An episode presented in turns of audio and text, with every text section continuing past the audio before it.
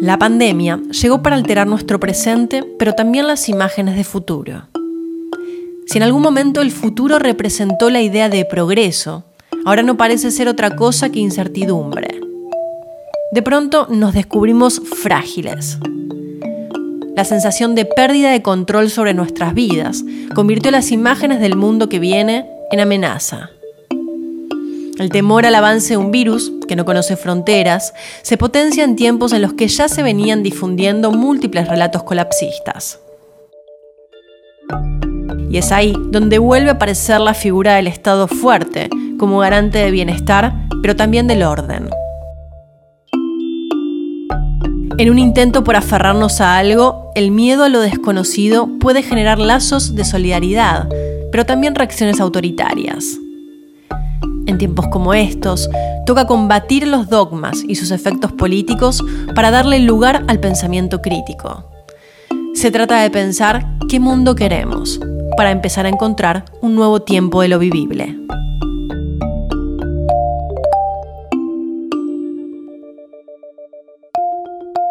En este primer episodio de la segunda temporada, nos preguntamos qué pasa con nuestras imágenes de futuro en tiempos de pandemia. Para eso conversamos con el autor del libro Los Dueños del Futuro, Alejandro Galeano. También con la especialista en utopías en la modernidad europea, Carolina Martínez, y con el investigador en futuridades, Ezequiel Gato. Mi nombre es Ayelén Oliva, y esto es ¿Qué pasa? el podcast de la revista Nueva Sociedad.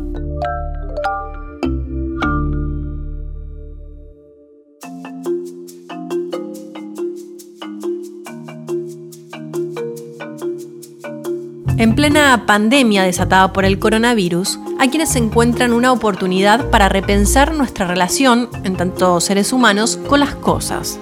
Sea el modo en que consumimos, nuestros vínculos con los otros, también con la naturaleza, o hasta la relación entre los estados.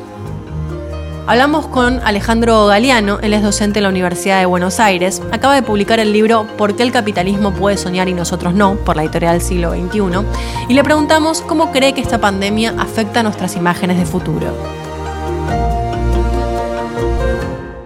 Es paradójico porque si bien quedó claro que muy poca gente, por no decir nadie, en la dirigencia global estaba preparada para un fenómeno de este tipo, podemos decir que al mismo tiempo eh, viene a cumplir una imagen del futuro que venimos manejando al menos desde mediados de los años 90, que tienen que ver con esta enorme cantidad de, productos culturales como películas, series, este, novelas, que pintaban futuros distópicos o al menos que planteaban catástrofes este, globales, no sé, del Día de Independencia, 2012, Niños del Hombre, muchísimas películas y, otros productos culturales.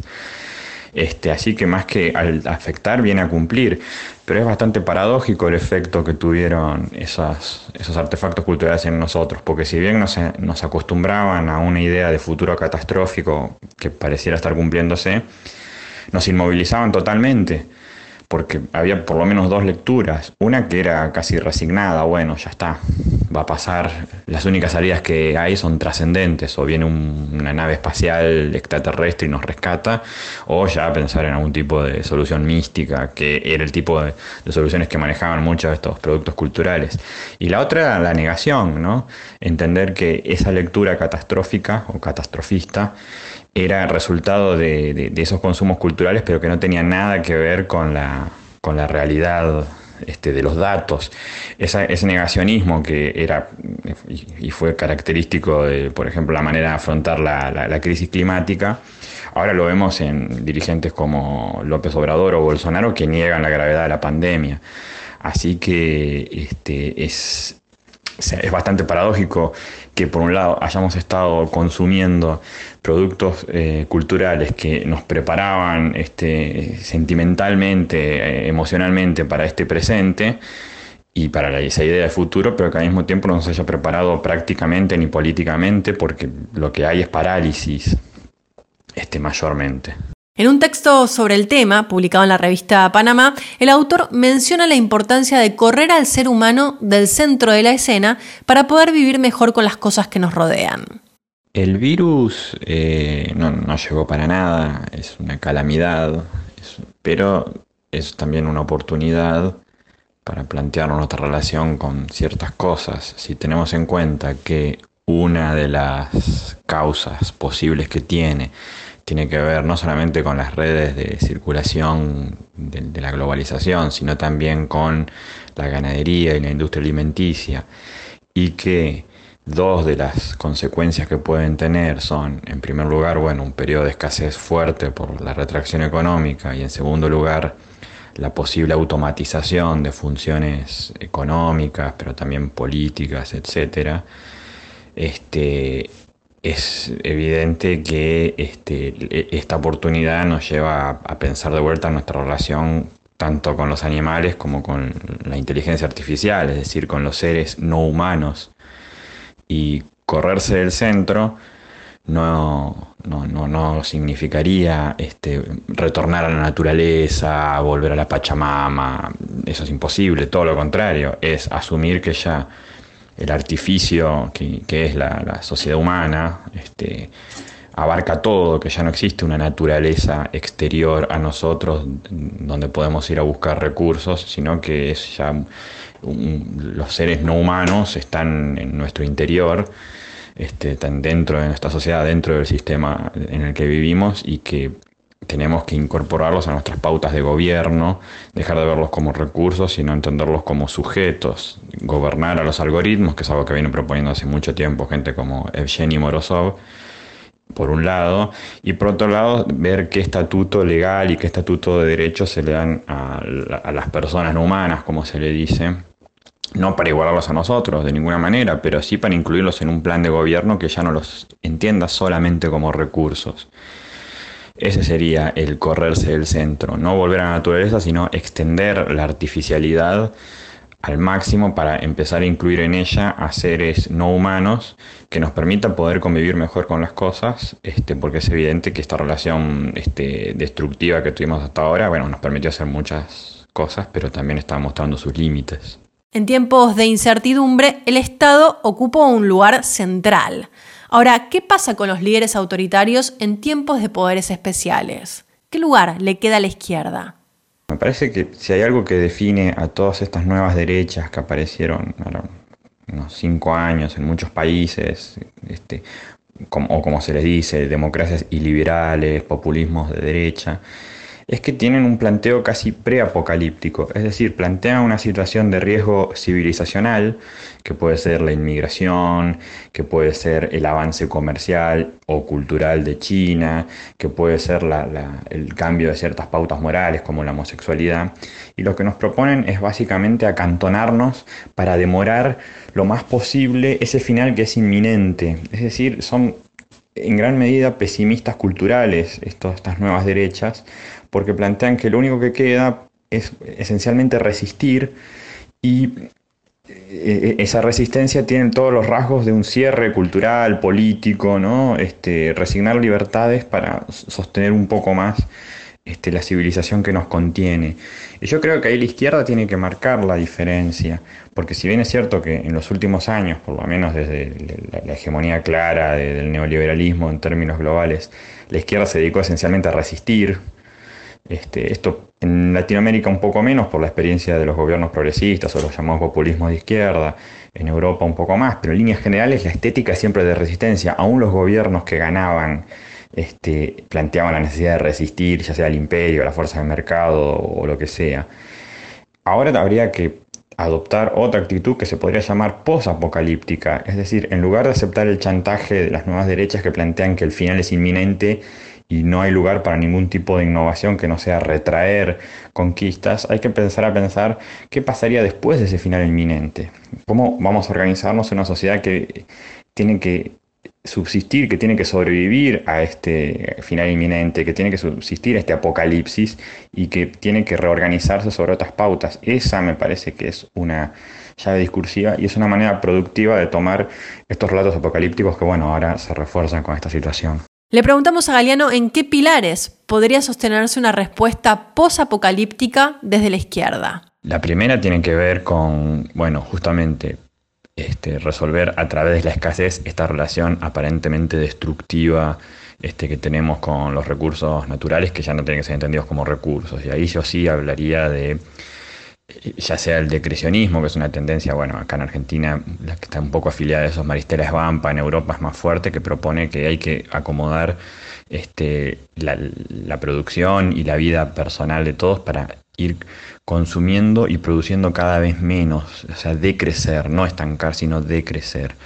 Este, es una postura muy polémica, es una postura extrema, pero que de alguna manera parecía adelantarse a esta situación. Y también agregaría ahí el animalismo, que está en la misma tesitura, ¿no? O sea, volver a, reencontrarnos, ya no solo con los animales como un otro, sino como sostienen, qué sé yo, Agamben u otros, reanimalizarnos nosotros, buscar una forma de comunidad prepolítica, esa es una. Por otro lado, tenemos este, posturas que plantean todo lo contrario, aprovechar este, los desarrollos tecnológicos actuales como para ir más allá este, de la organización económica y social capitalista. Acá se podría agregar desde el aceleracionismo hasta el transhumanismo, propuestas como la de Paul Mason, este, Jeremy Rifkin. Este, en medio de una pandemia como esta, eh, es, suena sumamente optimista, pero tengamos en cuenta que una de las posibles consecuencias que puede tener, como ya dije, era este, una aceleración, una aceleración de, la automatización. En ese caso también se podría pensar que esa aceleración de la automatización nos permitiera avanzar hacia un tipo de sociedad postlaboral, postsalarial, donde el ingreso no esté fijado por una función económica porque ya va a haber menos trabajo para todos sin aparentemente afectar la productividad. Bueno.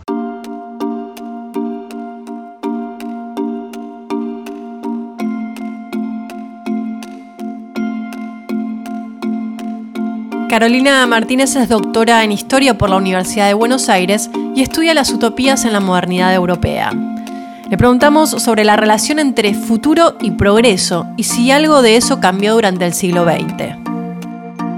Creería yo que hay dos cuestiones que hay que diferenciar. ¿no? Por un lado, la, la idea de futuro vinculada con la noción de progreso van a consolidarse o volverse mucho más fuertes en el siglo XIX no a fines del siglo XVIII, sino en el siglo siguiente.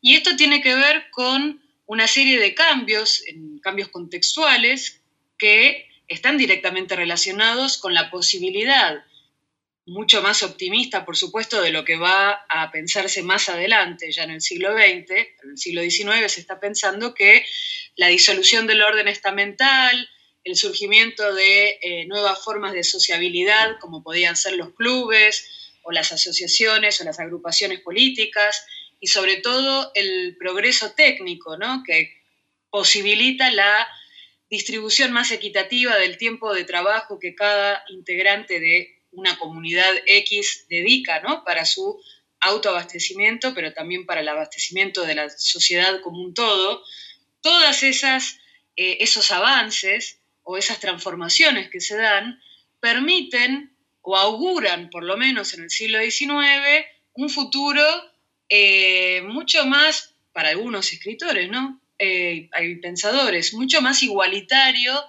que ese presente, ¿no? Y además deberíamos agregar, por supuesto, que la secularización creciente que se da desde el siglo XVIII, pero que también se manifiesta con más fuerza en el siglo XIX, hace que el más allá se traslade al futuro, digamos, a un futuro concreto, a un futuro en este tiempo, en esta vida. Y, eso también, digamos, va a actuar de forma tal que se potencie la idea o la asociación del futuro con el progreso, con el progreso humano, con el progreso técnico, con el progreso en términos culturales, políticos. Bien. ¿Crees, Ahora, sí, ¿crees, ¿crees que algo se rompió ahí, que algo cambió en el último tiempo?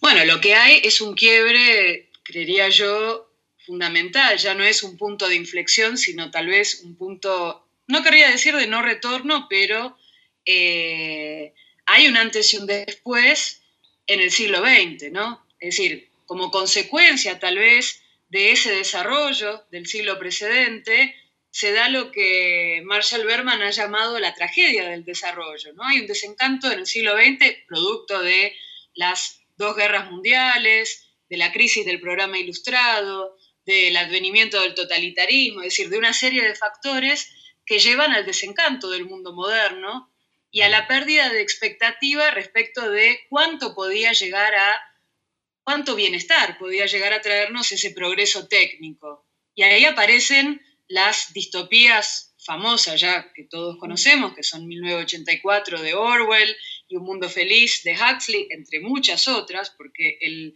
género de la distopía cobra muchísima fuerza en el siglo XVIII y su, podríamos decir, su corolario cinematográfico y de series, ¿no? que hoy en día son tan vistas y están tan a la moda, eh, de series que retoman el tópico de estas sociedades distópicas donde constantemente la ambigüedad de la tecnología, los límites del avance científico, los límites éticos ¿no? del avance científico, están puestos en duda o son materia de reflexión.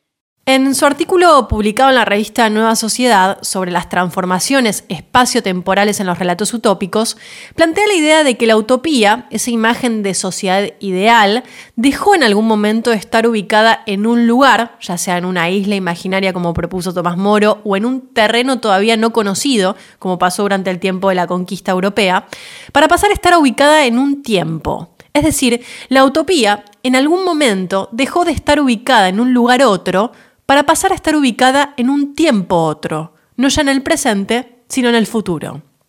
Lo explica de esta manera.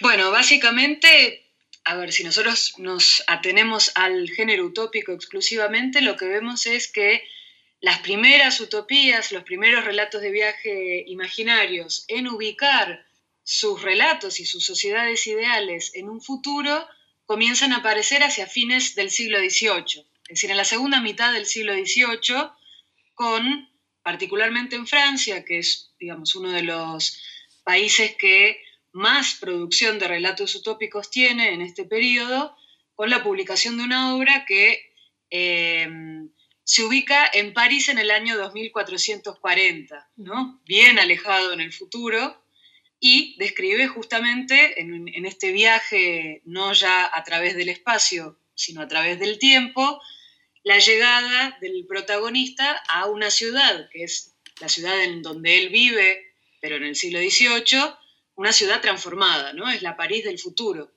y que es muchísimo mejor, por supuesto, que la París del siglo XVIII, en la opinión de él, ¿no? Eh, esto, bueno, ¿qué, significa que esta París sea mejor? Que, digamos, sus calles son amplias, la prostitución ha sido abolida, eh, los escritores son bien pagos y disponen del tiempo para hacerlo, se han transformado los edificios públicos y ahora se han puesto al servicio de los ciudadanos. El monarca ya no es un déspota, sino que actúa de forma consensuada en función de los intereses también de los habitantes de la ciudad y de la nación. Y una serie de transformaciones más que marcan, y lo que me parece interesante acá en relación con el futuro, lo que marcan es que la variable espacial, es decir, la ubicación de una utopía en un no lugar, como había sido la utopía de Moro, ahora es la ubicación de una sociedad ideal en un tiempo otro. Y ese tiempo otro no es el pasado, no es el presente, sino que es el futuro, ¿no? Le preguntamos cómo cree que la pandemia, como efecto global, afecta nuestro presente y nuestra imagen de futuro. Creo que en estos días todos estamos, por lo menos todos estamos pensando en la pandemia y todos estamos viviendo una realidad global, ¿no? Porque creo yo, y eso respecto del presente, ¿no? De cómo afecta nuestro presente, creo yo que por el uso de eh, Internet, de herramientas que vienen o que nos proveen las redes sociales, estamos al tanto de lo que está pasando en todos los lugares del mundo, desde China, eh, qué es lo que sucede en Francia, las muertes en Italia, en España, en Estados Unidos, eh, en Ecuador, y eso eh, hace en algún punto que nuestro presente, más allá de que nuestro, nuestro presente se se enmarque en el confinamiento, en algunos países voluntario, en otros países obligatorios, que nuestro presente se replique por mil, ¿no? Porque nuestro presente también es el presente o también es lo que se está viviendo en Francia, también es lo que se está viviendo en España, en tiempo real, ¿no? Entonces nuestra vida y nuestra experiencia de la pandemia, creo yo, están atravesadas por miles de otras experiencias que muchas veces interpretamos como eh, escenarios posibles de nuestro propio futuro, ¿no? Cuando vemos qué es lo que sucede en Italia, cuando vemos lo que sucede en Estados Unidos, bueno, tememos que eso también suceda en nuestro propio país, ¿no? O con nuestros propios familiares y allegados. Y eso crea una cierta empatía, ¿no? Con, bueno, casos exitosos, también con las tragedias de otros, y en algún punto cierta omnisciencia, diría, ¿no? Que los medios, por supuesto, como decía antes, facilitan y que contribuyen a completar la imagen de nuestro propio presente. Eh, por supuesto, y esto en términos del futuro, ¿no? La pandemia también muestra las limitaciones de nuestro presente, ¿no? Esa expectativa puesta en la ciencia, en la economía, bueno, todo lo sólido se desvanece en el aire finalmente, ¿no? Y me parece que eh, la imagen de futuro, por lo tanto, cambia, porque nuestro presente también ha cambiado. Entonces, creería yo que en el caso de que esta crisis sanitaria termine, y termine, digamos, de la forma menos trágica posible, tal vez lo que veamos en ese futuro eh, es qué es lo que ha sobrevivido o qué es lo que se ha fortalecido o modificado del orden actual.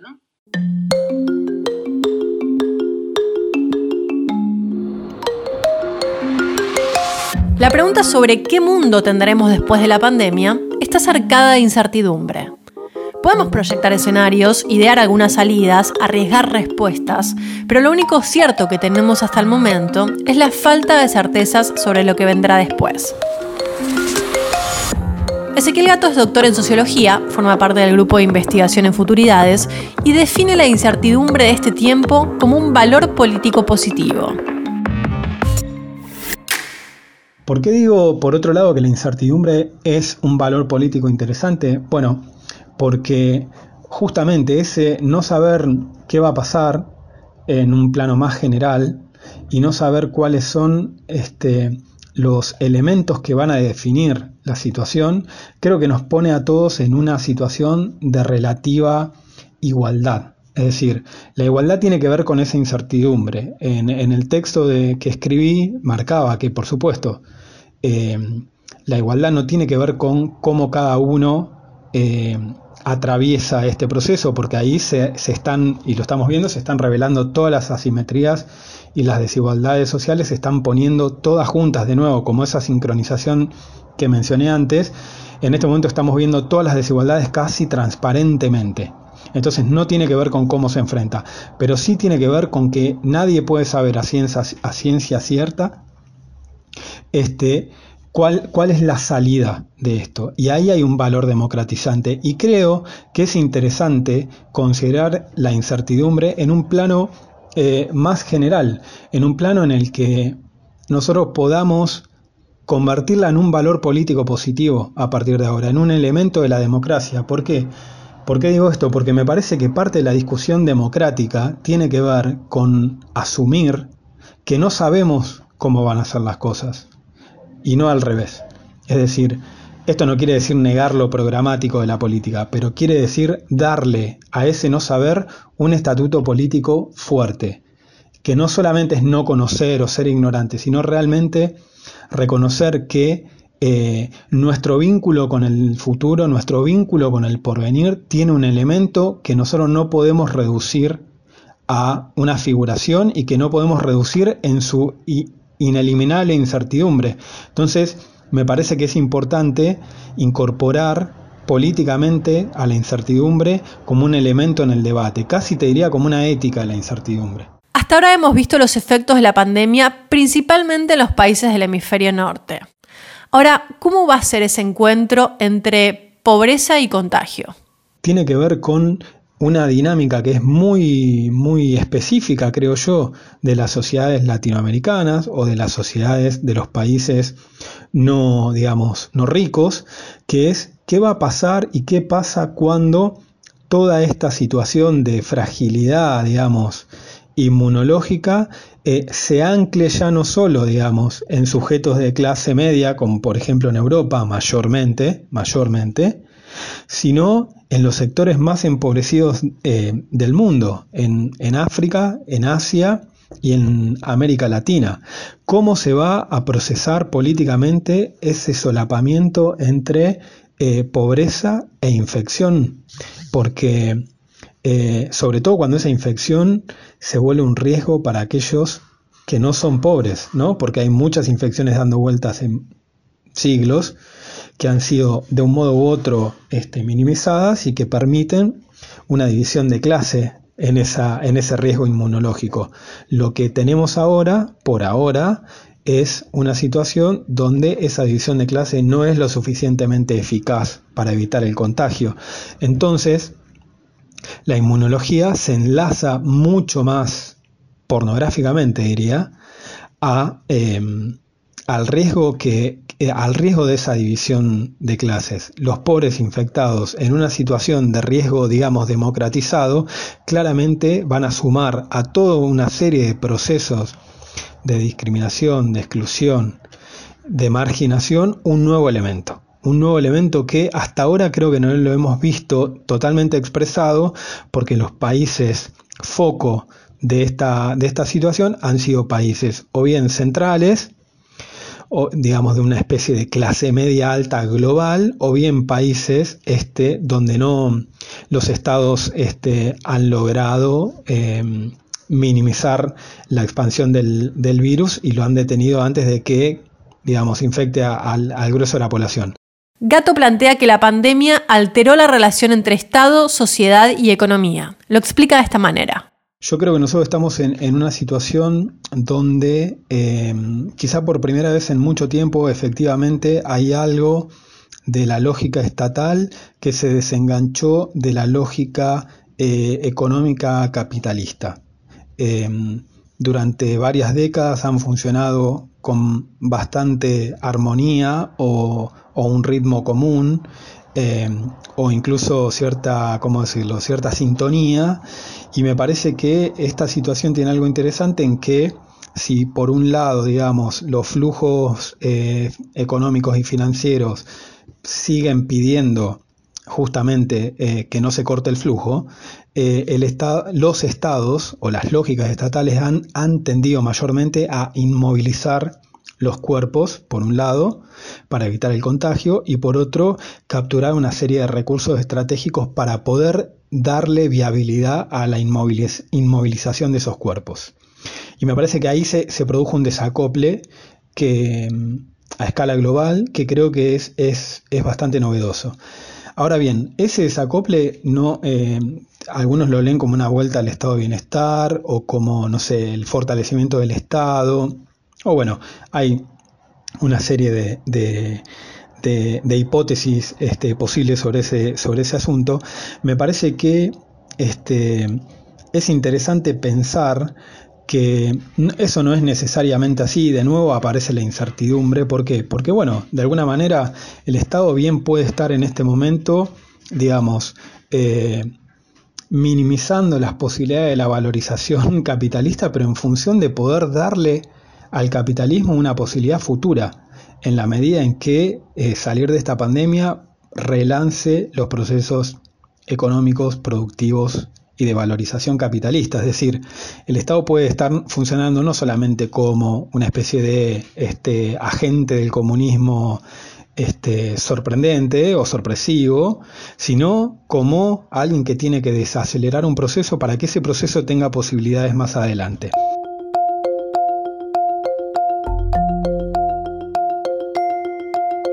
Si quieren profundizar el tema, si se quedaron con ganas de más, pueden buscar los artículos de estos autores en la revista, en el sitio de la revista, nuso.org. Ahí también van a encontrar otros artículos de otros autores que hacen mención al tema que desarrollamos, al tema del futuro, también al tema de la pandemia, abordado de diferentes ángulos que les pueden resultar interesantes. También nos pueden escribir a quepasa.nuso.org con sus comentarios, sus opiniones, sus sugerencias, que los estaremos leyendo. Mi nombre es Ayelen Oliva, nos volvemos a encontrar en el siguiente episodio.